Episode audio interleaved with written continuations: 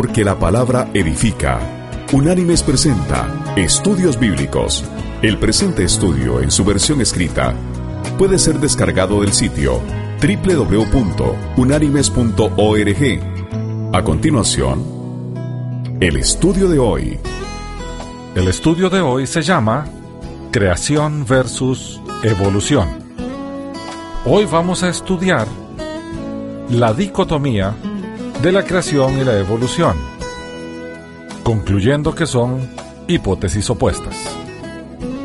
La llamamos dicotomía porque a lo largo de este estudio trataremos de establecer que es necesario fijar posición por cuál de las dos hipótesis nos inclinamos. Pero no podemos escoger las dos, debido a que la evolución en términos de macroevolución, es decir, evolución intraespecie, o sea, de una planta o animal en otra planta o animal, con más o menos información genética, se contrapone completamente a la creación bíblica.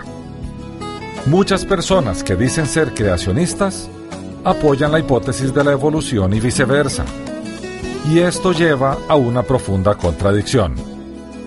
La creación y la evolución son mutuamente excluyentes. Veamos la posición bíblica primero. La Biblia, hablando acerca de la creación de todas las cosas, dice en el primer libro de la Biblia, o sea, el Génesis, en el primer capítulo del Génesis y en el primer versículo del Génesis, lo siguiente. En el principio creó Dios los cielos y la tierra. Fin de la cita.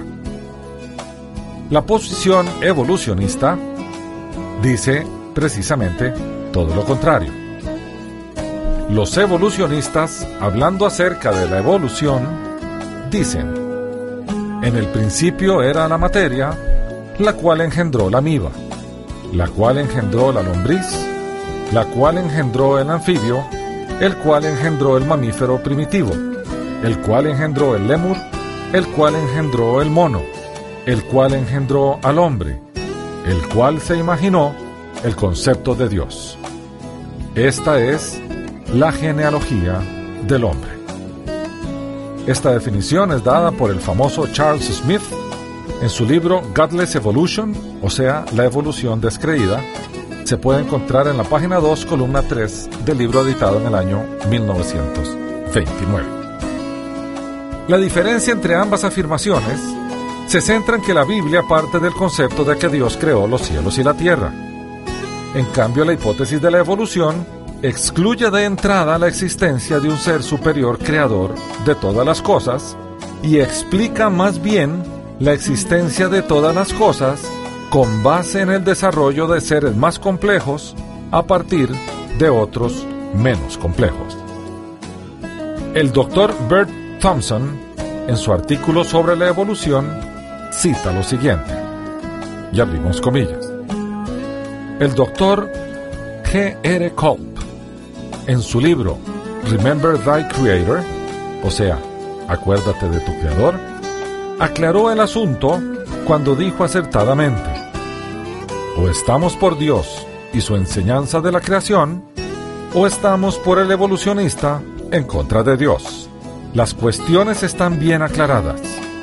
No puede haber ningún compromiso con las dos. O usted es cristiano o usted es evolucionista. No puede ser los dos.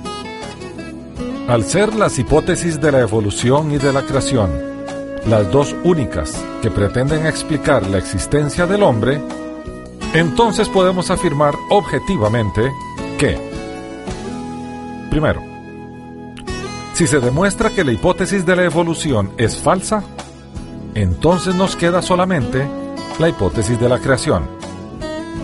Segundo, si se demuestra que el ser humano no evolucionó de ningún otro ser, entonces podemos concluir que fue creado. Y tercero, la hipótesis de la creación fue primero. La hipótesis de la evolución vino a desacreditarla. Si se demuestra la falsedad de la segunda, regresamos a la primera. Veamos entonces algunas definiciones de interés. Para efectos de este estudio, es muy importante tener claros algunos conceptos. Primero, ¿qué es especie? Especie es la clasificación taxonómica formada por el conjunto de poblaciones naturales que pueden cruzarse entre sí, real o potencialmente. Es decir, que se determina de forma empírica. Veámoslo así. Dos individuos pertenecen a la misma especie si pueden generar descendencia reproducible. En caso contrario, son de especies diferentes. El segundo concepto es el concepto de microevolución. La microevolución es la capacidad de adaptación de una especie a su medio ambiente cambiante. También se conoce como evolución endémica o evolución intraespecie. El tercer concepto es la macroevolución. Esta significa que es una evolución de una especie a otra especie diferente. También se conoce como evolución extraespecie. Veamos entonces las correlaciones entre micro y macroevolución. Los evolucionistas constantemente ponen como ejemplo y evidencia a la microevolución, o sea, a las variaciones o adaptaciones dentro de una misma especie, o sea, una reorganización de la información genética sin adición o sustracción de genes o información, para probar la teoría de la evolución, que tiene que ver con la macroevolución. Pero la microevolución no produce nueva información genética, solo reordena la posición relativa de los genes existentes en una especie dada, algo que es imprescindible para la continua adaptación de la vida al ambiente. La evolución o macroevolución significa que una planta o animal se transforma en otra planta o animal con más o menos información genética, o sea, mayor o menor número de genes, o sea, una nueva especie, con la cual la especie ancestral ya no puede reproducirse. La microevolución simplemente no puede usarse para explicar o para probar la macroevolución. Este tipo de extrapolación es injustificable. La gente es persuadida para que crean en la macroevolución, ya que la microevolución es una realidad. Los evolucionistas mantienen que durante periodos de tiempo muy largos, pequeños cambios se acumularon de tal manera que generaron organismos no solamente nuevos, sino también más complejos. Pero esto es simplemente una ilusión, ya que no hay, no existe, evidencia científica en lo absoluto que soporte la ocurrencia de cambios biológicos en una escala tan grande. A pesar de los miles de miles de experimentos de cruzamiento de especies mediante medios artificiales, las rosas siguen siendo rosas, el maíz sigue siendo maíz. Y los seres humanos siguen siendo seres humanos. Veamos en detalle la hipótesis de la evolución. La hipótesis moderna de la evolución fue elaborada por el científico británico Charles Darwin en su libro titulado Sobre el origen de las especies mediante la selección natural, publicado en el año 1859. Dicho concepto ha sido mantenido con algunas pequeñas modificaciones, por tanto la teoría general de la evolución, de acuerdo a Darwin, se podría definir así. Toda la materia viviente, como se conoce hoy día, se originó de una misma fuente de esta fuente espontáneamente producida, probablemente originándose en el agua oceánica primitiva de una combinación de ya existentes moléculas y átomos, la vida comenzó. Por eones de tiempo, los cambios en esta forma de vida sucedieron en una manera progresiva. De la vida unicelular se originaron las más complicadas formas de vida invertebradas, multicelulares, y de estas, la vida vertebrada. Finalmente el hombre primitivo apareció y evolucionó en la especie humana de la actualidad. Esta definición fue tomada del libro Las implicaciones de la evolución del doctor G. A. Kirkwood, que en inglés es The Implications of Evolutions, publicado por Pergamon Press en el año 1960 en Londres, Inglaterra. Ahora bien, este concepto se parece en algo a la teoría de la creación. Establece que existió una fuente original. En el caso de la creación, esta fuente de materia y energía fue creada por Dios. Pero en la evolución, dicha fuente simplemente fue producida espontáneamente. Algunos científicos actuales consideran un ridículo la antigua hipótesis de la generación espontánea. Sin embargo, esta hipótesis se encuentra intrínsecamente incluida en la hipótesis general de la evolución. Veamos la comprobación de la hipótesis de la evolución. ¿Esta es una hipótesis o es un enunciado probable? Una teoría es una hipótesis comprobada. La hipótesis de la evolución no se ha comprobado ni se puede comprobar. Un texto moderno universitario de biología lo pone de la siguiente manera, y abrimos comillas, pruebas de que la hipótesis de la evolución es cierta en el sentido riguroso de una verificación o demostración experimental científica es imposible por varias razones. La razón más importante es que la evolución es un fenómeno histórico no replicable. Cerramos comillas. Ahora bien, esta afirmación se debe a que la prueba científica se basa en la demostración de que algo es un hecho mediante la repetición del mismo. La evolución en términos de macroevolución, que explicamos anteriormente, no puede ser reproducida. La defensa que argumentan los evolucionistas es que esta ocurre tan lentamente que no puede ser observada. Esto no cambia el hecho de que simplemente, desde la perspectiva científica, no se puede comprobar la teoría de la evolución. Por lo tanto, permanece siendo una hipótesis. Un científico evolucionista de renombre, quien fuera paleontólogo y director del Museo Británico de Historia Natural, el doctor Colin Patterson dijo lo siguiente, y abrimos comillas. Debemos primeramente preguntarnos si la hipótesis de la evolución por medio de la selección natural es científica o pseudocientífica, dígase metafísica. Considerando la primera parte de la hipótesis que postula que la evolución ha ocurrido, sugiere que la historia de la vida es un solo proceso de división y progresión de especies. Este proceso tiene que ser único e irrepetible como la historia de Inglaterra.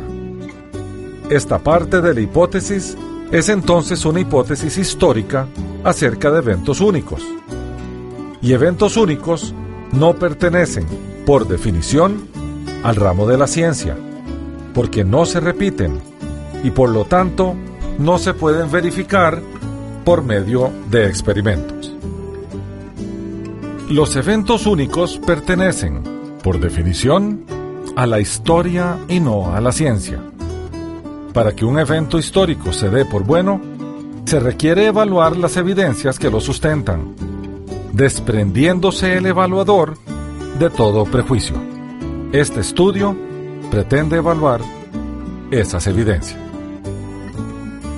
Veamos entonces las ideas básicas de la evolución. La hipótesis de la evolución se basa en cuatro principios generales, a saber, lo vivo evolucionó de lo inerte. Segundo principio, lo sencillo evolucionó a lo complejo. Tercer principio, la evolución ha ocurrido en un periodo de tiempo sumamente largo, 3.5 billones de años. Cuarto principio. Hay una completa ausencia de inteligencia en los eventos evolutivos. O sea, son eventos puramente aleatorios, por chance, al azar, sin ningún propósito de probabilidades bajas o mal llamados procesos naturales. Veamos ahora los problemas que se derivan de la hipótesis de la evolución. Primero veamos la evolución de lo inerte a lo vivo. El primer principio de la evolución presupone que existió un tipo de materia totalmente sin vida y que de ella surgió la vida. Este principio es fundamental dentro de la hipótesis de la evolución porque aleja la idea de la creación de vida por parte de un creador de vida.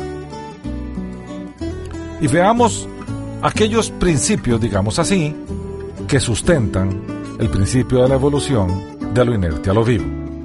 El primero de ellos es el llamado caldo prebiótico. Y vamos a hacer una declaración muy concreta. No hay evidencias de que este caldo prebiótico haya existido. El caldo prebiótico, dentro de la hipótesis de la evolución, es el elemento base del cual proviene la forma más elemental de vida. Veamos por qué no ha existido. Hay que analizar los químicos prebióticos y su relación con el oxígeno. Hay un cuerpo creciente de evidencias que indican que la atmósfera terrestre primitiva tenía oxígeno y por lo tanto no pudo estar compuesta por los materiales que proponen Oparin y Haldane y otros. Científicos que proponen la existencia de los caldos prebióticos.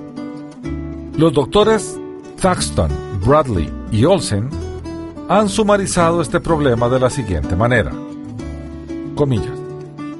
En la atmósfera y en los varios lagos acuáticos de la Tierra primitiva, la existencia de interacciones destructivas, o sea, la presencia de oxígeno en la atmósfera, hubieran disminuido considerablemente de no haber consumido completamente los químicos precursores esenciales para la vida y por consiguiente las tasas de evolución química hubieran sido insignificantes.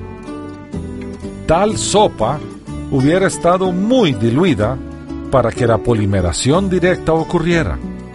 Aún charcos más concentrados se hubieran tropezado con este mismo problema.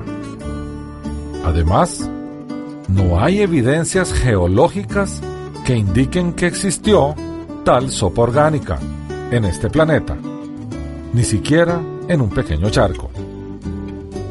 Hoy en día se está haciendo evidente que si la vida empezó en este planeta, la noción concebida de que emergió de un caldo de químicos orgánicos es una hipótesis, o sea, no se comprobó inverosímil.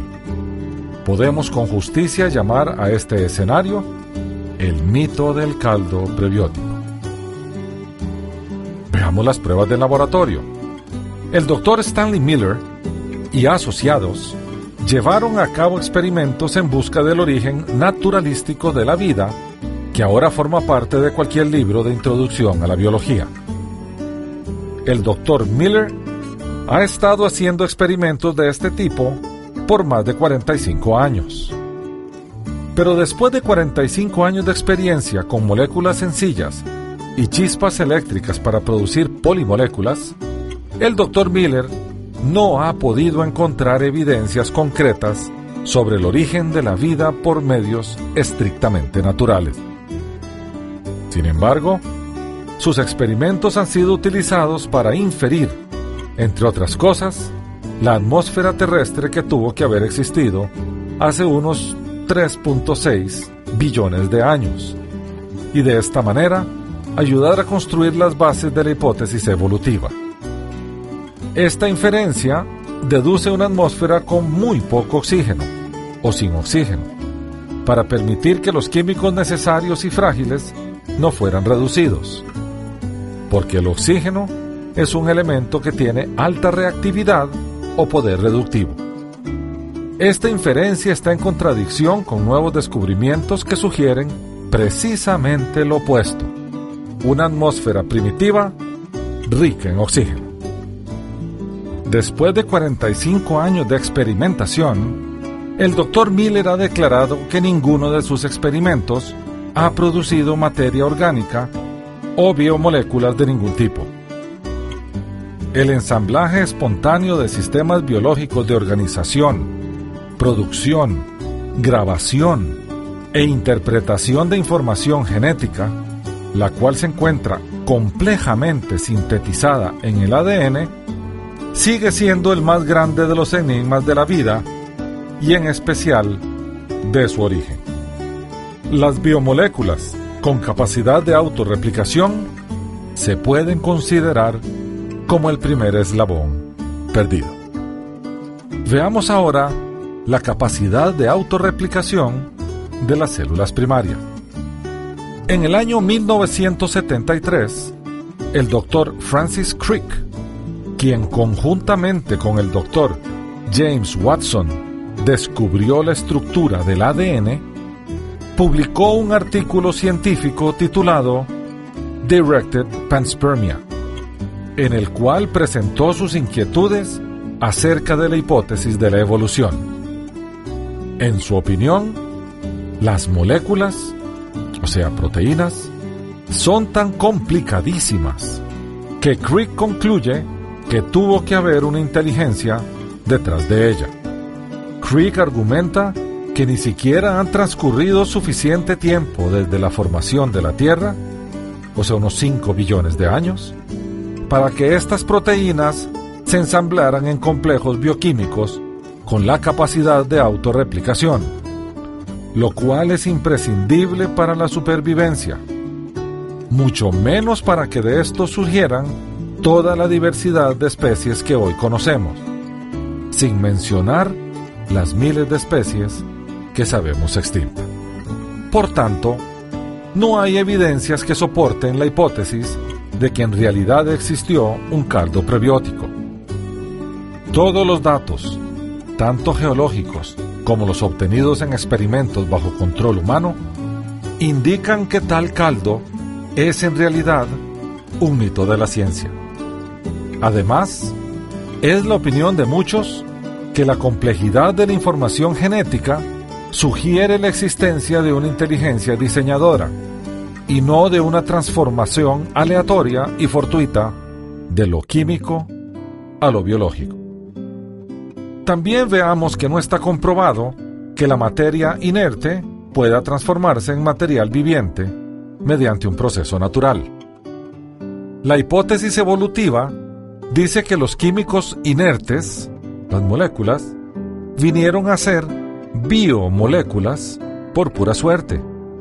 Y de allí poco a poco evolucionaron a células vivientes con ADN y ARN, siendo estas últimas biomoléculas de gran complejidad, con estructuras y funciones específicas dentro de la maquinaria celular.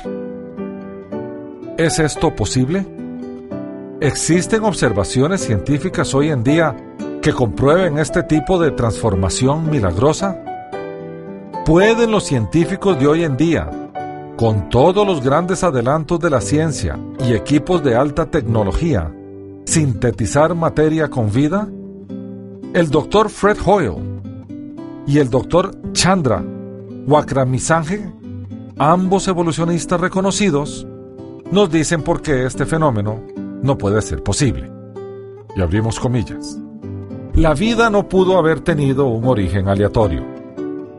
El problema es que hay cerca de 2.000 enzimas, conocidas hasta la fecha, y la probabilidad de obtenerlas todas en un momento dado es igual a 10 elevado a la potencia de 40.000. Una probabilidad tan baja que aun si el universo entero consistiera de caldo prebiótico, sería prácticamente imposible que este evento sucediera espontáneamente. Si uno no estuviera condicionado debido a las creencias sociales o entrenamiento científico a creer en la convicción de que la vida se originó en la Tierra, la citada probabilidad destruiría por completo dicha convicción. La cantidad enorme de información, aún en las formas de vida más simples, no pueden, a nuestro parecer, haber sido originadas por lo que corrientemente se llama un proceso natural.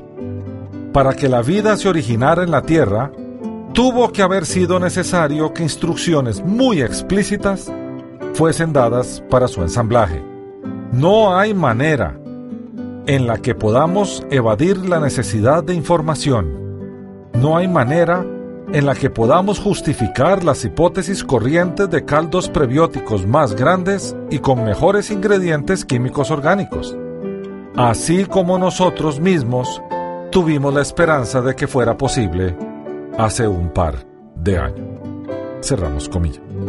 El ya mencionado bioquímico Francis Crick, ganador del Premio Nobel y evolucionista, un científico famoso y muy reconocido, concluyó recientemente lo siguiente.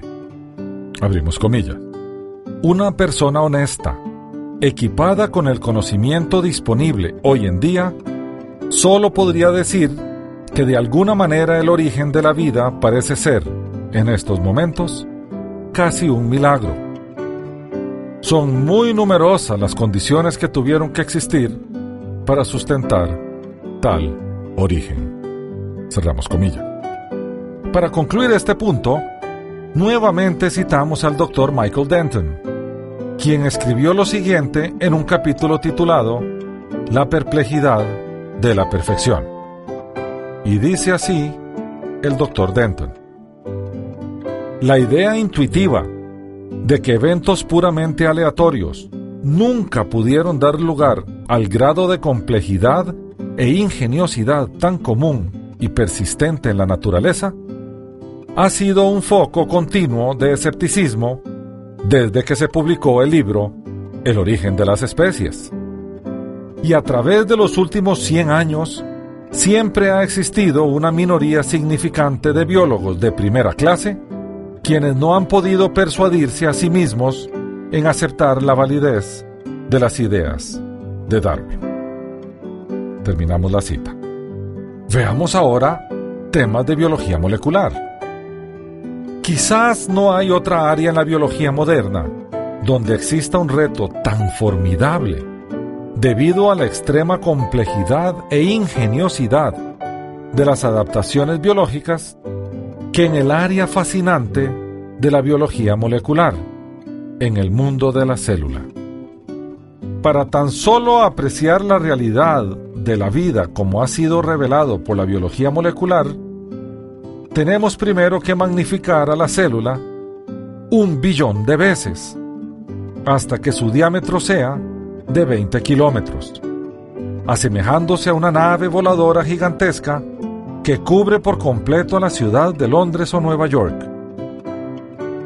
Lo que encontraríamos dentro de esta nave sería un mundo de una complejidad y diseño adaptativo sin paralelos.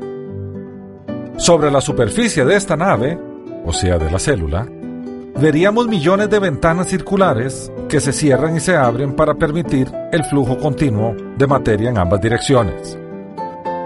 Si entráramos dentro de la nave, o sea de la célula, por medio de una de esas ventanas, nos encontraríamos un mundo de tecnología suprema, de una complejidad cegadora.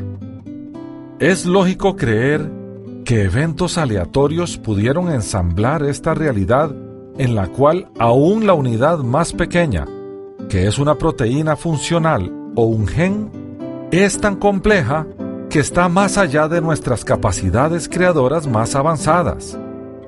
Una realidad que es precisamente la antítesis del azar, que excede en todo sentido cualquier cosa producida por la mente del hombre. Cerramos comillas.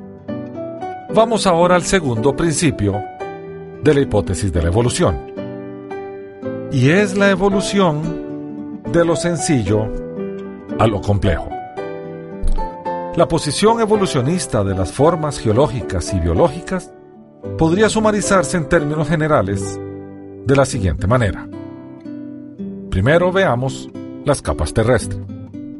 La capa terrestre está formada de varias capas. La capa más antigua es la más profunda y la más reciente, la más superficial. Como las formas de vida más simples son las más antiguas, estas deben aparecer en las capas más antiguas, o sea, las más profundas. Al pasar el tiempo, muchas de las formas más simples de vida fueron evolucionando a formas más complejas. Consecuentemente, entre más complejo sea el fósil, más superficial debe encontrarse en las capas terrestres. Este modelo implica que para cada una de las formas de vida debe haber una capa más profunda con formas de vida ancestrales más simples. Sin embargo, esto no es lo que nos dicen los estudios geológicos. Dejemos que los científicos de reputación nos ilustren. Y vamos a regresar a citar al doctor Fred Hoyle y al doctor Chandra Wakramasinghe. Ellos expresaron, comillas, el problema de la biología es el encontrar un origen simple. La tendencia es imaginar que hubo un tiempo cuando solo células simples existieron, pero no células complejas. Esta creencia ha resultado equivocada. Viajando en retroceso hacia la era de las rocas más antiguas, los fósiles de las formas de vida ancestrales no revelan un origen simple. Aunque podemos considerar que los fósiles de bacterias, algas y microhongos son simples en comparación con los de los perros y caballos, la cantidad de información es inmensa en estos seres. La mayoría del complejo bioquímico de la vida ya estaba presente en el tiempo en que las rocas más antiguas de la corteza terrestre fueron formadas. Continuemos. Veamos ejemplos de formas de vida avanzadas en las capas más bajas de la Tierra. Y el ejemplo más evidente es el de un animalito que se llama trilobito. Estos animales aparecieron al principio del periodo cámbrico aproximadamente hace 570 millones de años. La capa cámbrica está caracterizada por una gran variedad de formas de vida fosilizada. Sin embargo, la capa más profunda que le sigue, la capa precámbrica, casi no contiene fósiles a excepción de bacterias, algas y otros seres simples. Nada que podría remotamente dar lugar al trilobito, el cual es, aunque pequeño, un animal muy complejo, con órganos internos, exoesqueleto, ojos, etc. Como mínimo, se pueden identificar dos tipos de ojos diferentes en los trilobitos. El ojo compuesto, holocroal, consiste en lentes hexagonales continuos de calcita en números entre 100 y 15.000. Cualquier persona que ha visto un trilobito se ha dado cuenta de que estos animales, algo parecidos a las cucarachas de mar que se encuentran pegadas de las rocas de las playas tropicales, son muy complejos.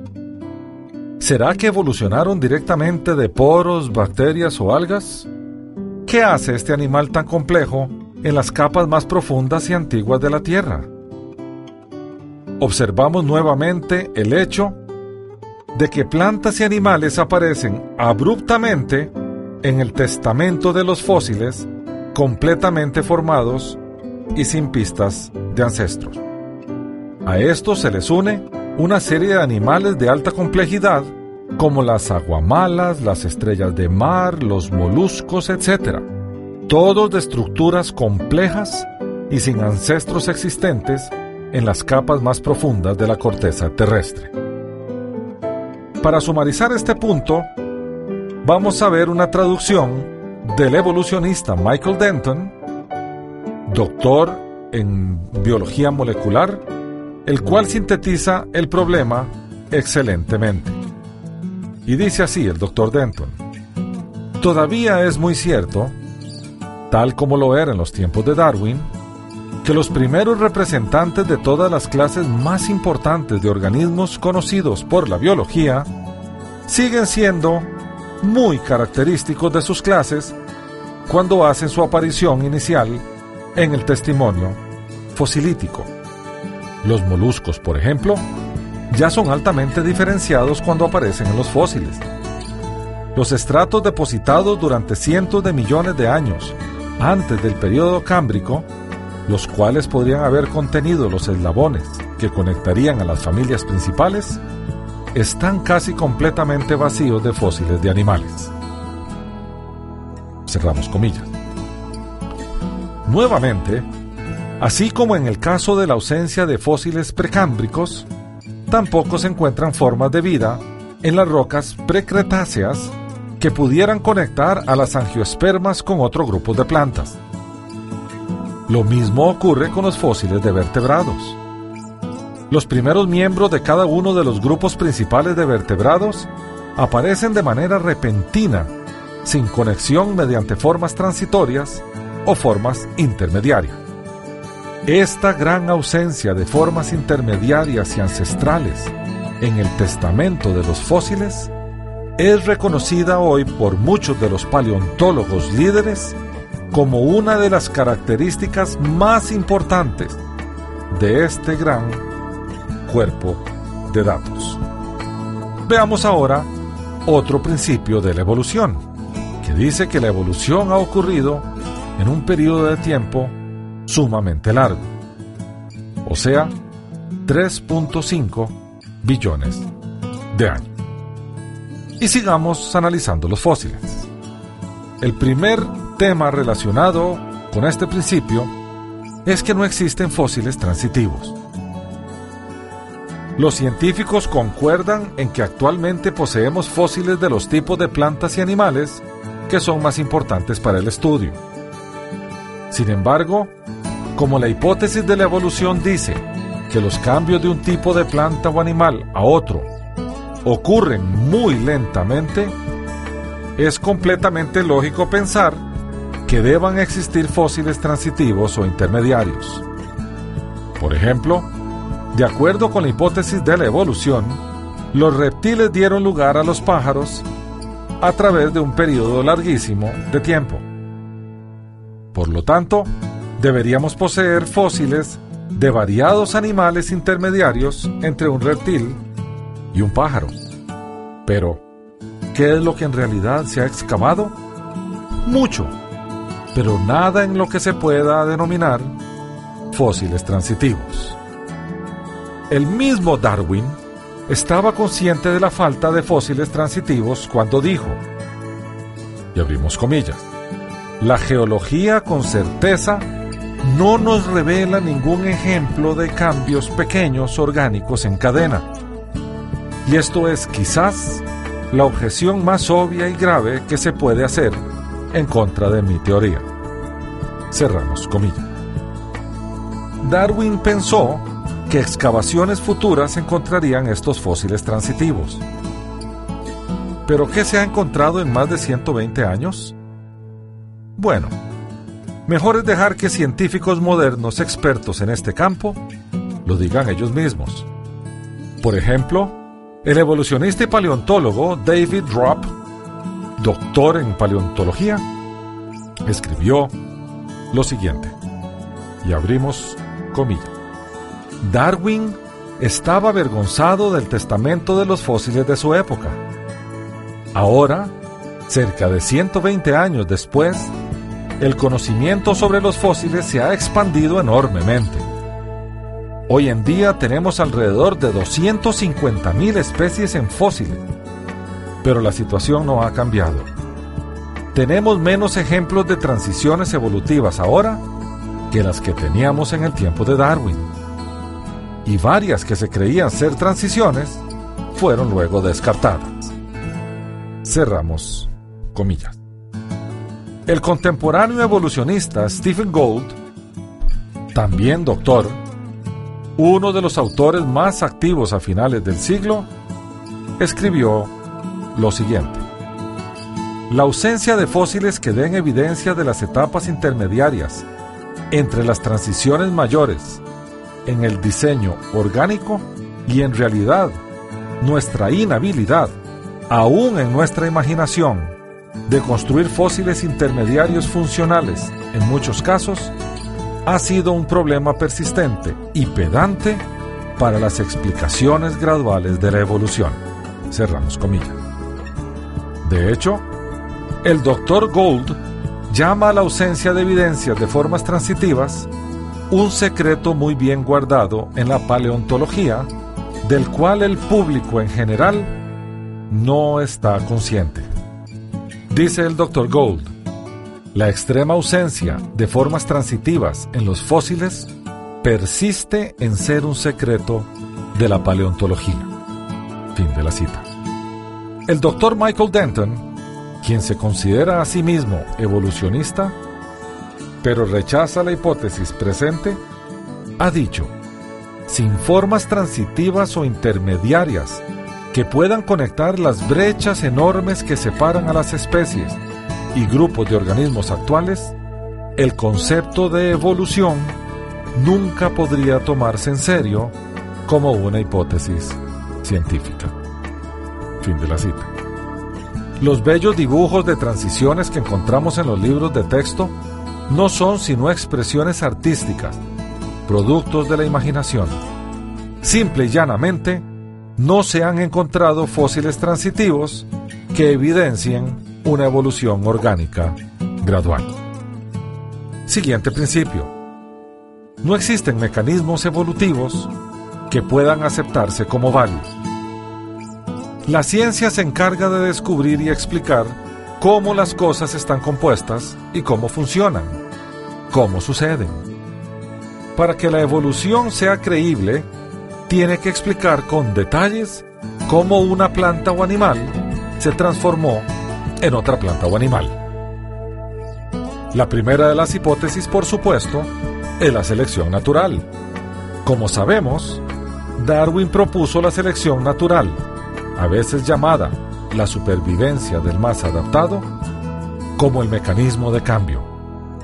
Sin embargo, algo que no todos sabemos es que Darwin luego tuvo serias dudas de que la selección natural fuese el mecanismo de cambio, y persuadido por el peso de la data científica de aquel entonces, abandonó esta idea en la sexta edición de su libro, El origen de las especies. Véase El secreto de la sexta edición por Randall Hetke, publicado por Vantage Press en el año 1983. Hoy en día sabemos que la selección natural es un hecho, pero es un hecho que preserva a las especies, no que cambia unas especies en otras. O sea, preserva a una especie en particular porque existen cambios adaptativos dentro de una misma especie. Pero estos cambios nunca han dado origen a una nueva especie. Si por especie se entiende una población que tiene la capacidad de reproducción. Como dijo el evolucionista Colin Patterson, nadie ha producido jamás una nueva especie mediante el mecanismo de selección natural. Un evolucionista muy conocido, el Dr. Niles Eldridge, el encargado del Museo Americano de Historia Natural en la ciudad de Nueva York, escribió, La selección natural no conlleva a la creación de nuevas especies. Fin de la cita. Veamos otro mecanismo, las mutaciones. Otro mecanismo que ha sido propuesto para la evolución ha sido el de las mutaciones, o sea, accidentes genéticos que dan lugar a nuevas especies. Todas las mutaciones en la naturaleza parecen ser heridas, y si son heridas, el organismo tratará de remediarlas, y si son heridas, pueden ser mortales. Un experto en radiación y mutación, el doctor H. J. Mueller dijo lo siguiente, no hay ni una sola instancia en la que se pueda decir que los mutantes estudiados tienen una viabilidad mayor que las especies maternas. Un estudio de los hechos conocidos acerca de la habilidad de los mutantes para sobrevivir conduce a no otra conclusión sino a que estos son constitucionalmente más débiles que las formas progenitoras. Y si se les coloca en una población donde tienen que competir, siempre son eliminados. Por consiguiente, nunca encontramos estas formas mutantes en la naturaleza. Por ejemplo, no se encuentran ni una de las cientos de formas mutantes de la mosca drosófila. Solo las encontramos en el ambiente favorable del laboratorio. Veamos un ejemplo de evolución. De los reptiles a las aves, ya sea por selección natural o por mutaciones. Vayamos al escenario evolucionista y consideremos los cambios que tuvieron que haber ocurrido en la evolución de reptiles a aves, específicamente en los cambios del sistema respiratorio. El doctor Denton da su perspectiva de la siguiente manera. La evolución de las aves es más compleja que lo que implican las discusiones precedentes. Además del problema del origen de las plumas y del vuelo, las aves poseen otras adaptaciones únicas que desafían explicaciones evolucionarias. Una de estas adaptaciones son los pulmones y el sistema respiratorio. En todos los demás vertebrados, el aire es inhalado a través de un sistema de conductos que se ramifican, que terminan eventualmente en sacos minúsculos de aire llamados alveolos. Luego el aire es exhalado por medio de los mismos conductos. Pero en el caso de las aves, los bronquios o conductos principales se subdividen en conductos cada vez más pequeños hasta que penetran el tejido pulmonar. Estos conductos minúsculos, llamados parabronqueos, luego empiezan a unirse de nuevo en conductos más grandes, formando así un sistema de circulación en un solo sentido. El aire entra por un extremo y sale por el otro. Es muy difícil imaginarse cómo fue posible que este sistema de respiración, tan diferente al de todos los demás vertebrados, evolucionara gradualmente a partir del diseño estándar de todos los demás vertebrados, especialmente si permanecemos conscientes de que el sistema respiratorio es vital para la vida del organismo, a tal extremo que cualquier problema serio con este conduce a la muerte del organismo en cuestiones de minutos. Los pulmones de las aves no pudieron haber funcionado como un órgano de respiración, al menos que los parabronqueos que penetren el mismo pulmón para transportar el aire vital y los alveolos que proporcionan aire a los parabronqueos para su funcionamiento se hubieran desarrollado simultáneamente y hubieran funcionado conjuntamente en una manera integral y perfecta desde el principio. Cerramos comillas. ¿Puede la selección natural o mutaciones explicar los millones de cambios genéticos hacia más información ordenada y compleja que tuvieron que haber ocurrido simultáneamente para que un reptil evolucionara en una ave? ¿Concuerdan estos supuestos cambios hipotéticos en los pulmones y las plumas con lo que se conoce hoy en día acerca de las mutaciones? El evolucionista Pierre-Paul Grasse quien fue presidente de la Academia Francesa de Ciencias y quien tuvo el cargo de jefe de evolución en la Universidad de Sorbonne en París por 20 años, no hace mucho describió este problema claramente. Abrimos comillas.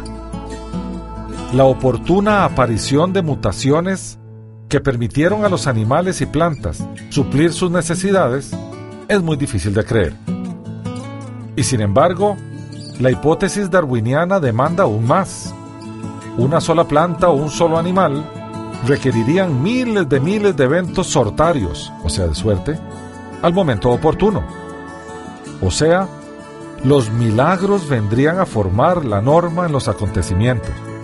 Miles de miles de eventos, cada uno con una probabilidad infinitesimal de ocurrir, tuvieron que haber ocurrido de acuerdo con esta hipótesis.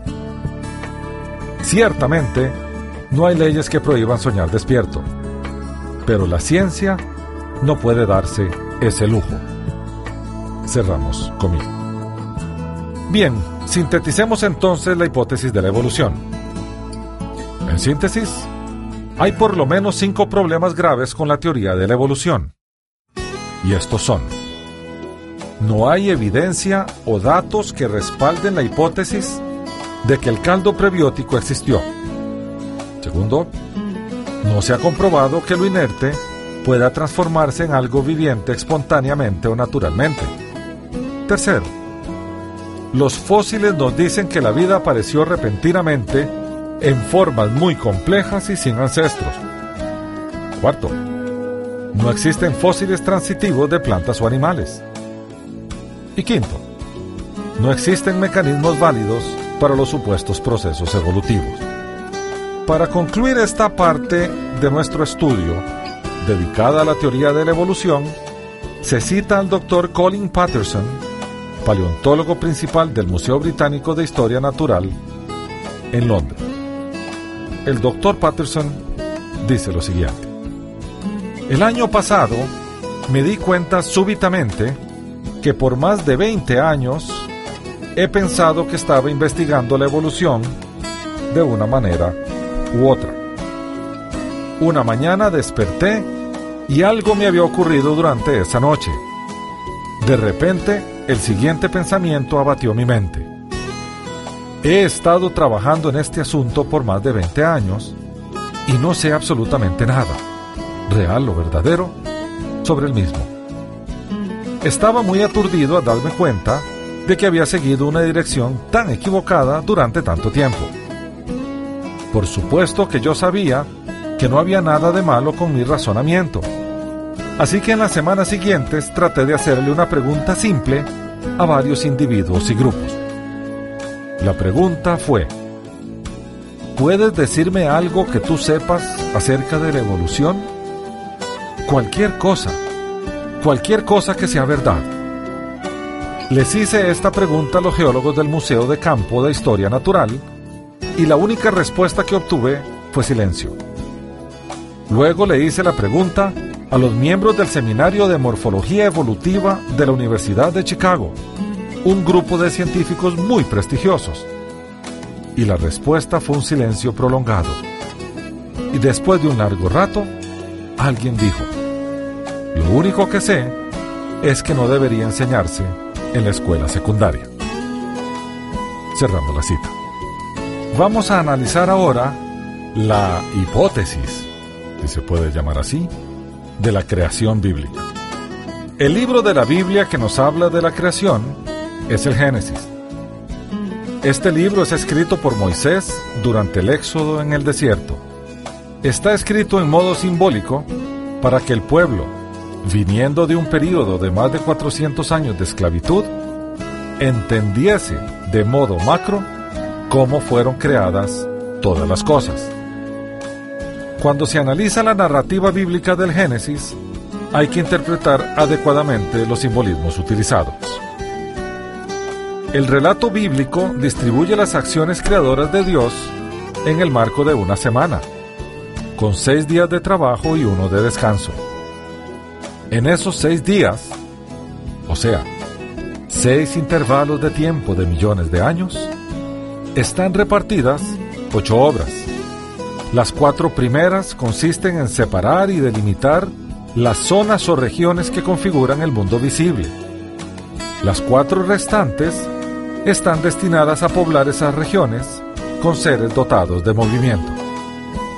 Es entonces como creó Dios los espacios, luego creó la luz, luego las aguas y luego las separó luego las hierbas y los árboles para que sirvieran de alimento de los seres vivos, luego las estaciones para dar los ciclos de vida, el sol y la luna, luego los seres marítimos y las aves, luego los seres terrestres que se alimentaban de lo ya creado, finalmente el ser humano que puso por encima de su creación.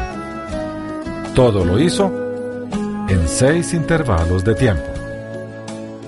Y vamos a ir precisamente a ese primer libro de la Biblia, el Génesis, al capítulo 1, y vamos a leer todo este texto de la creación, que va desde el versículo 1 hasta el versículo 31, que dice, En el principio creó Dios los cielos y la tierra. La tierra estaba desordenada y vacía. Las tinieblas estaban sobre la faz del abismo y el Espíritu de Dios se movía sobre la faz de las aguas.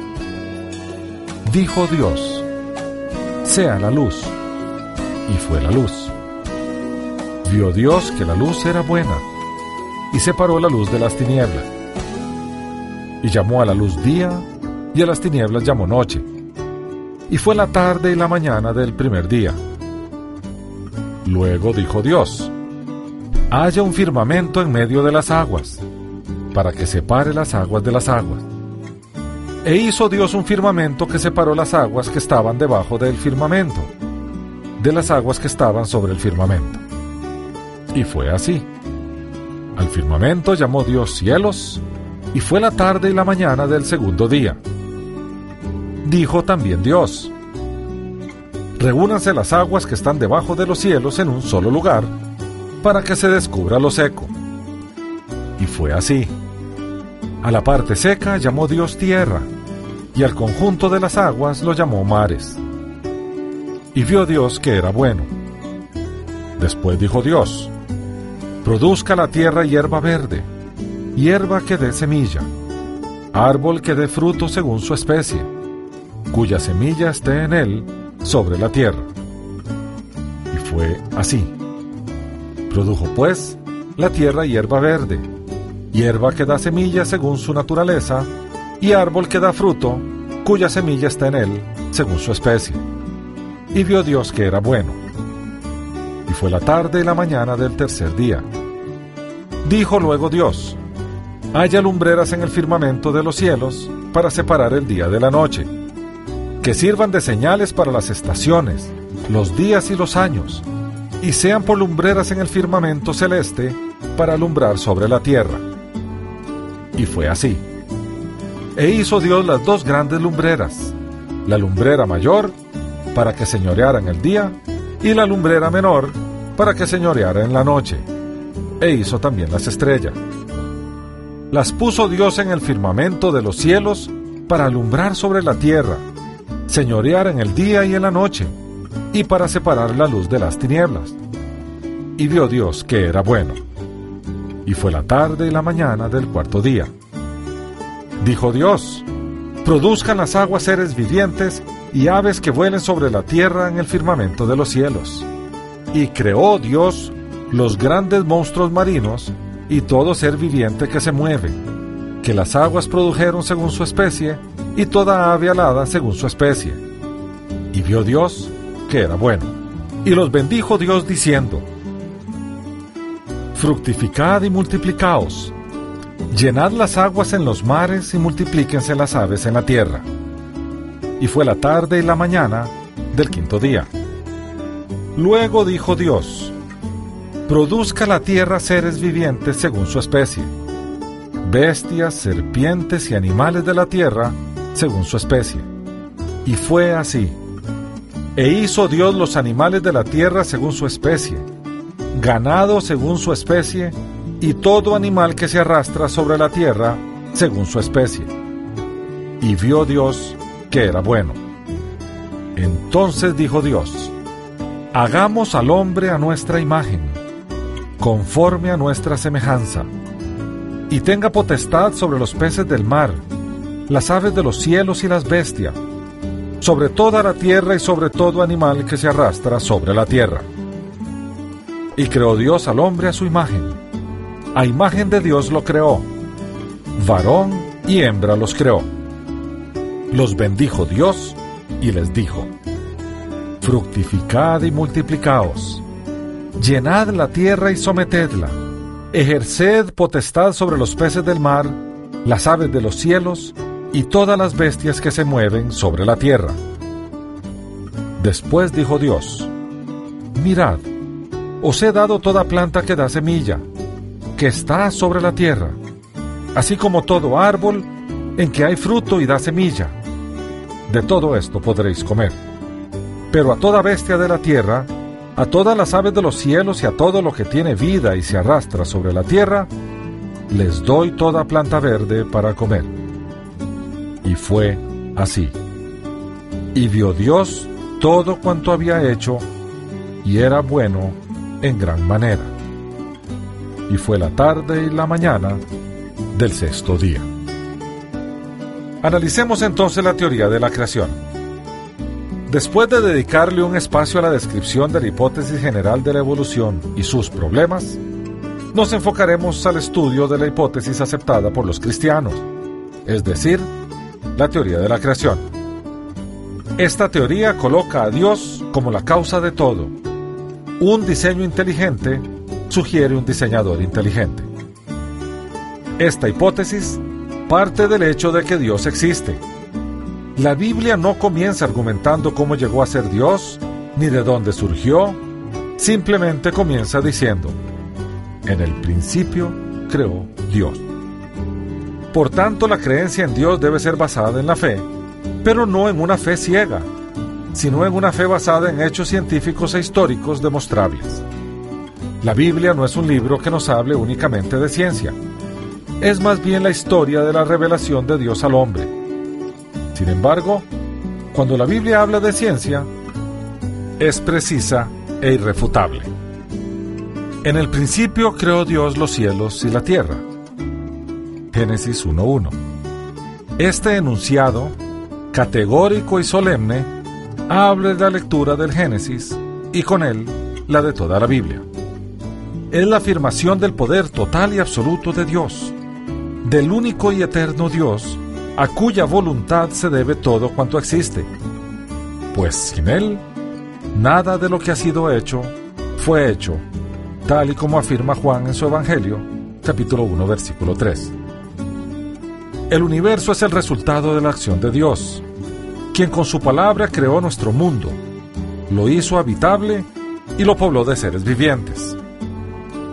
Entre estos puso también a la especie humana, aunque la diferenció de cualquiera otra al otorgarle una dignidad especial, pues la había creado a su imagen, a imagen de Dios. Dos científicos de gran renombre, George Ellis y el doctor Stephen Hawking, nos dicen lo siguiente. La construcción del universo no nos lleva a otro punto que a la conclusión de que el universo tuvo un diseñador. Eso está escrito en el libro Purposeful Designer de George Ellis y Stephen Hawking, The Large Scale Structure of Space and Time. Bien, hay mucho fundamento para afirmar la hipótesis de la creación. Estas afirmaciones son tan numerosas que es difícil citarlas todas pero entre las más importantes están. Primero, los más antiguos fósiles demuestran que desde el inicio la forma de vida más antigua ha sido extremadamente compleja. Segundo, a lo largo de la historia, en todas las culturas del mundo, la gente ha estado convencida de que hay un Dios. Tercero, la complejidad de nuestro universo requiere de un diseño, por lo tanto, de un diseñador. Cuarto, la improbabilidad de que el simple azar sea la explicación de las características de la vida. 5. El sentido inherente del bien y el mal de la humanidad no puede ser explicado biológicamente. Y sexto, Dios no solo se reveló en lo que puede ser observado en el universo, en la naturaleza y en la vida humana, sino que Él se ha mostrado todavía más específicamente en la Biblia. Muchas veces, dentro de nuestro paradigma de la existencia de Dios, pensamos que su existencia no es demostrable científicamente. Pensamos y afirmamos que se debe creer solo por fe, que no debemos hacernos preguntas sobre su existencia porque debemos dar por sentado que Él existe. Esta concepción de la fe aunque funciona para muchas personas, no es objetiva, ni tampoco es completamente bíblica.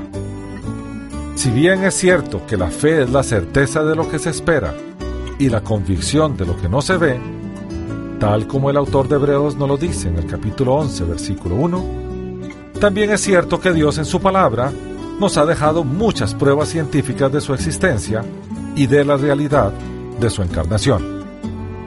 Por ejemplo, luego de que Jesús resucitó, dice la Biblia que se les apareció a sus discípulos. Vivo con muchas pruebas indubitables. Jesús nunca le dijo a sus apóstoles, crean en mí solo por la fe. Él más bien dijo, mas yo tengo mayor testimonio que el de Juan, porque las obras que el Padre me dio para que cumpliese, las mismas obras que yo hago, dan testimonio de mí, que el Padre me ha enviado. Y eso está registrado en el Evangelio de Juan, capítulo 5, versículo 36. Claro, esto no quiere decir que no debemos creer en Jesús por fe, sino más bien que nuestra fe está basada en obras históricas que realizó Cristo cuando estuvo en la tierra, ya que dichas obras demostraron que Él era el Cristo, el Mesías esperado por los judíos. Muchas personas han afirmado ser el Mesías judío, pero solo Jesús presentó las pruebas acerca de la realidad de su afirmación. Cuando los judíos le preguntaron a Jesús si Él era el Cristo, Jesús les contestó, Os lo he dicho y no creéis. Las obras que yo hago en nombre de mi Padre, ellas dan testimonio de mí. Así lo citó Juan en el capítulo 10, versículo 25 de su Evangelio. Igualmente la creación misma es una prueba de la existencia de Dios. Alguien dijo que la creación es un monumento al poder de Dios y un espejo en el que podemos ver su sabiduría. Esto debió estar presente en la mente de Pablo cuando le escribió a los cristianos en Roma, en el capítulo 1, versículo 20 de su carta, lo siguiente. Porque las cosas invisibles de Él, su eterno poder y deidad, se hacen claramente visibles desde la creación del mundo, siendo entendidas por medio de las cosas hechas, de modo que no tienen excusa. Cuando se trata de la posibilidad de la existencia de Dios, la Biblia dice que hay personas que han visto suficiente evidencia, pero han suprimido la verdad acerca de Dios. Por otro lado, para aquellos que quieren conocer a Dios, si Él está allí, Él dice. Y veamos lo que dice el profeta Jeremías capítulo 29 versículo 13. Dice el Señor, me buscarán y me encontrarán porque me buscarán de todo corazón. Sí, yo dejaré que ustedes me encuentren. Veamos ahora algunas razones que apoyan la existencia de Dios.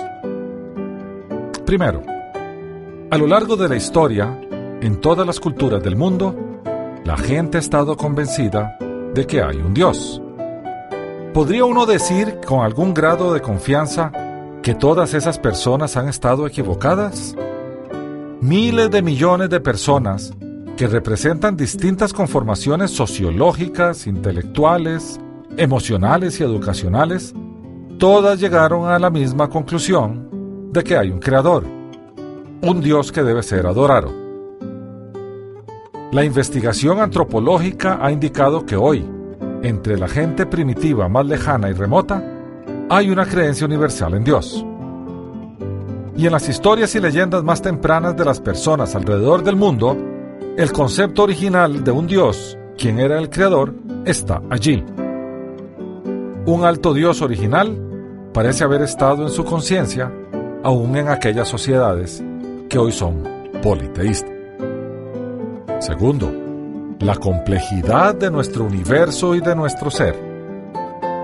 Nuestro universo, nuestro sistema solar y nuestro planeta Tierra apuntan todos a un diseñador conocedor y deliberado, quien no solo creó nuestro universo, sino que lo sostiene en el día de hoy. Se podrían dar aquí páginas y páginas de ejemplos que muestran el diseño de Dios, tal vez sin terminar nunca. Pero aquí van algunos. La Tierra. Su tamaño es perfecto el tamaño de la Tierra y la gravedad correspondiente sostiene una delgada capa de gases de nitrógeno y oxígeno básicamente sobre la superficie de la Tierra. Extendiéndose solo unos 80 kilómetros sobre la superficie de la Tierra, nuestra atmósfera contiene la mezcla correcta de gases para sustentar la vida. Si la Tierra fuera más pequeña, una atmósfera sería imposible, como el planeta Mercurio. Si la Tierra fuera más grande, su atmósfera contendría hidrógeno libre, como Júpiter.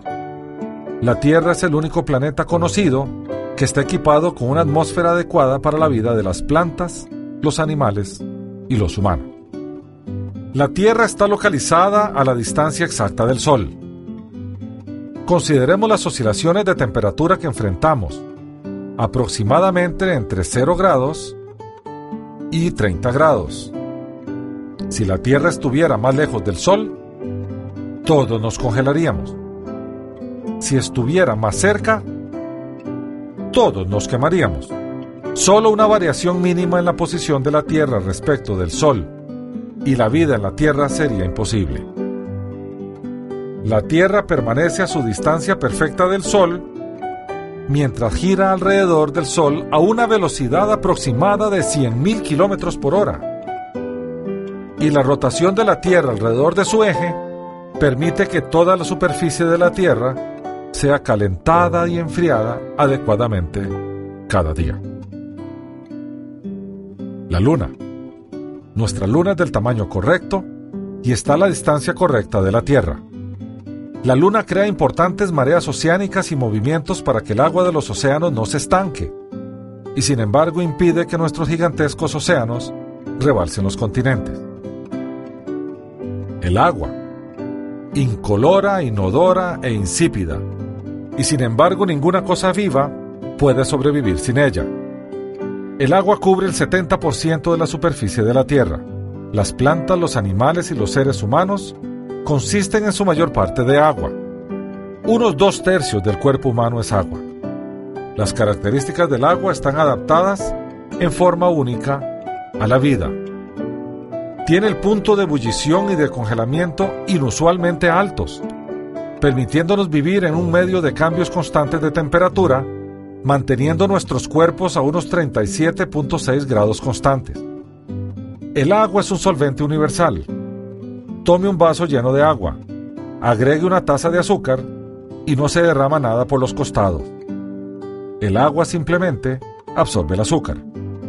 Esta propiedad del agua le permite llevar miles de elementos químicos, minerales y nutrientes por nuestros cuerpos y hasta los conductos sanguíneos más pequeños. El agua es también químicamente inerte, ya que no afecta la constitución de las sustancias que acarrea. El alimento, los remedios y los minerales son todos absorbidos y utilizados por el cuerpo, mientras el agua se mantiene como un agente transportador neutro. El agua tiene una tensión superficial única. Esto, combinado con otra propiedad del agua, le permite al agua en las plantas fluir hacia arriba en contra de la gravedad llevando el agua y los nutrientes portadores de vida hasta la copa de los árboles más altos. El agua se congela de arriba hacia abajo y flota, permitiéndoles a los peces que vivan en el invierno. El 97% del agua de la Tierra está en los océanos, pero en nuestra Tierra hay un sistema diseñado para quitar la sal del agua y para distribuir luego el agua por todo el globo. La evaporación toma el agua de los océanos, dejando la sal, y formando nubes que son movidas fácilmente por el viento para dispersar el agua sobre la tierra para la vegetación y las personas. Es un sistema de purificación y provisión que ha sustentado la vida en este planeta, un sistema de agua reciclada y utilizada. Veamos ahora el cerebro humano. Procesa en forma simultánea una cantidad asombrosa de información su cerebro toma todos los colores y objetos que usted ve, la temperatura alrededor suyo, la presión de sus pies contra el piso, los sonidos a su alrededor, la sequedad de su boca y hasta la textura de este estudio en su mano. Además de toda la información sensorial, su cerebro reconoce respuestas emocionales, ideas y recuerdos. Su cerebro también hace un seguimiento de las funciones corrientes de su cuerpo, como su patrón respiratorio, el movimiento de los párpados, el hambre y el movimiento de los músculos de sus manos. El cerebro humano procesa más de un millón de mensajes por segundo. Afortunadamente, su cerebro evalúa la importancia de todos estos datos, filtrando los que son relativamente de poca importancia. Esta función de filtrado del cerebro es lo que le permite enfocar y operar en forma selectiva en su mundo. Un cerebro que trata con más de un millón de piezas de información cada segundo, mientras que evalúa su importancia y le permite actuar sobre la información más pertinente. ¿Podemos decir que el simple azar construyó un órgano tan fantástico? Veamos ahora la improbabilidad de que el simple azar sea la explicación de las características de la vida. El distinguido astrónomo, Sir Frederick Hoyle, mostró cómo aún el hecho de los aminoácidos juntándose aleatoriamente en una célula humana es matemáticamente absurdo. Con relación a nuestras vidas, Sir Hoyle ilustró la debilidad del azar con la siguiente analogía. ¿Cuáles son las probabilidades de que un tornado pueda atravesar un depósito de chatarra que contenga todas las partes de un Boeing 747 y los ensamblar accidentalmente, formando un avión y dejándolo listo para despegar? Las posibilidades son tan pequeñas como para ser despreciables aun si el tornado atravesara una cantidad de depósitos de chatarra suficiente como para llenar el universo. En toda la vida observamos una razonable ley de causa y efecto. Cada efecto tiene una causa. Cuando uno considera las complejidades de nuestra vida y nuestro universo, es razonable pensar que un creador inteligente y amante proveyó todo lo que necesitamos para la vida. La Biblia describe a Dios como el autor y sustentador de la vida. Veamos ahora el sentido inherente del bien y el mal de la humanidad, que no puede ser explicado biológicamente. Hasta un ladrón se pone mal y se siente agraviado cuando alguien le roba a él. Surge en todos nosotros, de cualquier cultura, sentimientos universales del bien y del mal. Si alguien toma a un niño violentamente de una familia y viola al niño, hay una ira y repulsión y una furia para confrontar el acto como malo, no importa la cultura. ¿Cómo adquirimos ese sentido de lo que está mal? Y yendo a áreas como el coraje, el morir por una causa, el amor, la dignidad, el deber y la compasión. ¿De dónde vinieron estos? Si las personas son simplemente producto de la evolución física, sustancias materiales y biológicas, ¿Por qué tenemos un sentido de lo que está bien? ¿Cómo explicamos una ley universal en la conciencia de todas las personas que dice que asesinar por placer está mal? ¿Acaso no tienen todas las personas un sentido de que un espíritu humilde y el concentrarse en cubrir las necesidades de otros son cualidades admirables? La mejor forma de explicar nuestra conciencia es por medio de un creador amante que se preocupa por nuestras decisiones y la armonía de la humanidad. Bien, Dios no solo se reveló en lo que puede ser observado en el universo, en la naturaleza y en la vida humana, sino que Él se ha mostrado todavía más específicamente en la Biblia.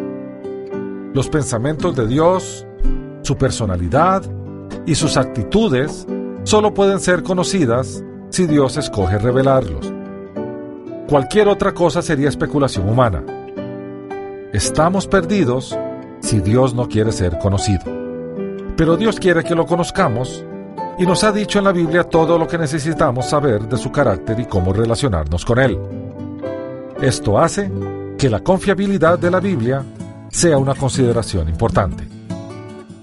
En la serie de estudios de unánimes, La revelación progresiva de Dios, se detallan algunas evidencias arqueológicas sobre los relatos bíblicos. Veamos entonces el mensaje consistente de la Biblia. La Biblia fue escrita en un lapso de 1500 años, por 40 autores diferentes en diferentes localidades y en continentes separados, en tres idiomas diferentes, cubriendo diversos temas en distintos puntos de la historia. Y sin embargo, hay una consistencia asombrosa en su mensaje.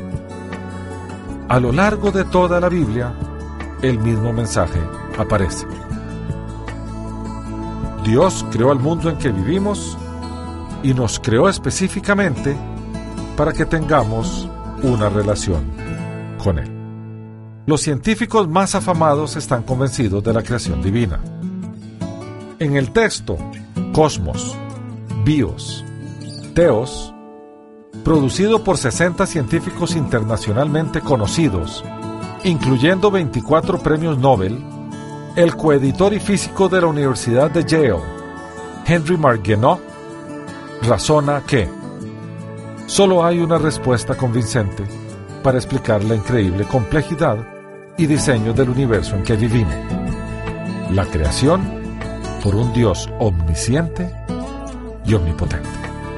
En conclusión, con este estudio se debe considerar la creación como una prueba indubitable e infalible de la existencia de Dios.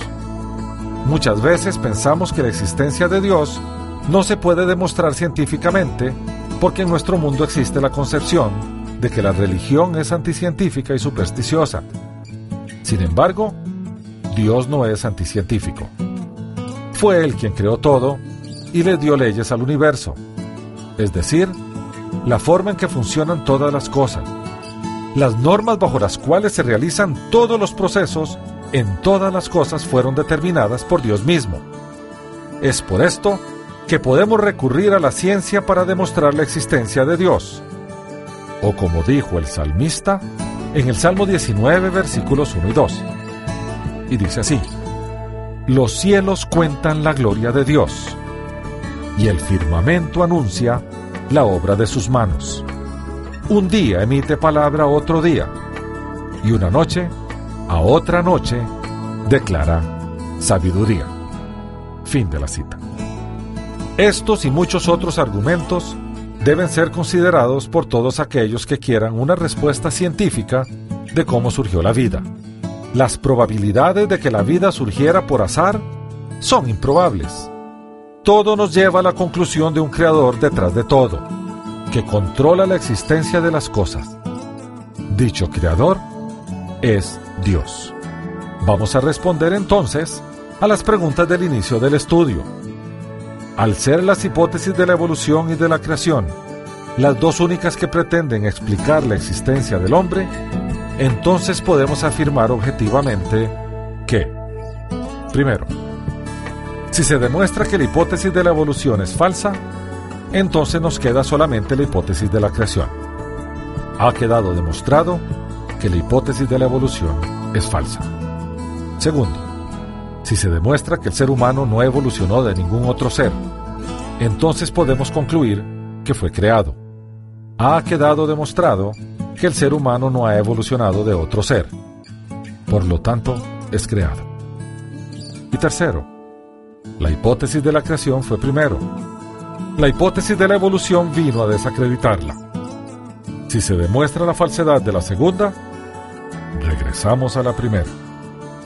La creación es más válida hoy que antes de la enunciación de la hipótesis de la evolución. Por lo tanto, el hombre es un ser creado, no evolucionado. Hasta aquí el estudio de hoy. El presente estudio está basado en varios artículos publicados en la Internet, dentro de los cuales se encuentra un ensayo publicado para el International Student Fellowship de Tucson, Arizona, en enero de 1996 y publicado en la dirección de internet www.conoce.com. Las citas de las escrituras son tomadas de la Biblia Reina Valera, revisión 1995. Unánimes presentó Estudios Bíblicos. Porque lámpara a mis pies es tu palabra y lumbrera en mi camino. Que Dios te bendiga.